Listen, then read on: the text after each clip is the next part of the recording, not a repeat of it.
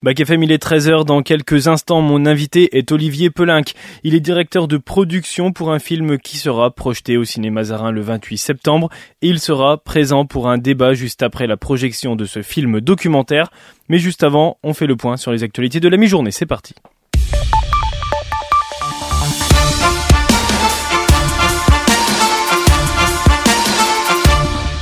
Et c'est une poignée de main pour marquer l'alliance entre Pyongyang et Moscou. On en parlait hier.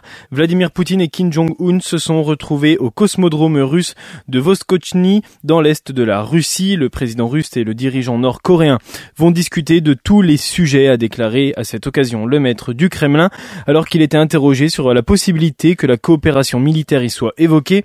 Washington estime que cette rencontre a pour objectif de déboucher sur un accord de vente d'armes de la Corée du Nord à la Russie pour soutenir l'offensive russe en Ukraine. Frappé par de très fortes inondations qui ont fait des milliers de morts, la Libye va pouvoir compter sur l'aide de la France. Paris va envoyer sous 24 à 48 heures un hôpital de campagne pour porter secours aux populations durement frappées par les inondations dans l'est du pays. Un avion de transport militaire va également être déployé pour apporter du matériel. Le président de la République a décidé l'envoi d'équipes d'urgence de la sécurité civile et d'un hôpital de campagne, soit une cinquantaine de personnels civils et militaires qui peuvent traiter 500 personnes par jour a indiqué l'Elysée. Et puis sept mois après sa dernière visite, Gérald Darmanin revient aujourd'hui pour deux jours en Corse. Et à cette occasion, les sujets ne manquent pas. La position du ministre de l'Intérieur sur une éventuelle autonomie de l'île est très attendue par les nationalistes, même si les maires espèrent aussi des avancées sur l'eau, les déchets et l'urbanisme. Et c'est une, arrestation qui soulève des inquiétudes. Le 8 septembre dernier, les forces de sécurité nigériennes ont interpellé Stéphane Julien, conseiller des Français de l'étranger basé au Niger. Paris appelle à sa libération immédiate. Depuis le premier jour, notre ambassade est pleinement mobilisée pour assurer la protection consulaire à notre compatriote. C'est selon une déclaration de la porte-parole du ministère française des Affaires étrangères. Un conseiller des Français à l'étranger représente ses compatriotes expatriés auprès des ambassades et des consulats. Ophélie Meunier et Eric Antoine présentent tous avec le Maroc. C'est en direct ce soir du Dôme de Paris à 21h10 sur M6. Un concert caritatif en partenariat avec la Croix-Rouge française au profit du Croissant Rouge marocain. De nombreux artistes ont répondu présents pour se produire sur scène et appeler au don. Patrick Bruel, Natacha Saint-Pierre, Claudio Capeo, Faudel, M. Pokora et Oshi. Allez, on fait le point sur euh, le temps avec des températures plus fraîches et un ciel nuageux aujourd'hui au-dessus de la Nièvre, 24 degrés en moyenne sur le département et on souhaite bonne fête à tous les aimés aujourd'hui. Né le 14 septembre 1983, Amy Winehouse aurait eu 40 ans demain, un anniversaire que son groupe compte bien célébrer à la fin de l'année. Après une statue érigée dans le quartier de Camden au nord de Londres, c'est un concert qui aura lieu le 22 décembre au Coco dans le même quartier où résidait la chanteuse. C'est Dale Davis, bassiste du groupe et directeur musical qui est à la tête du projet.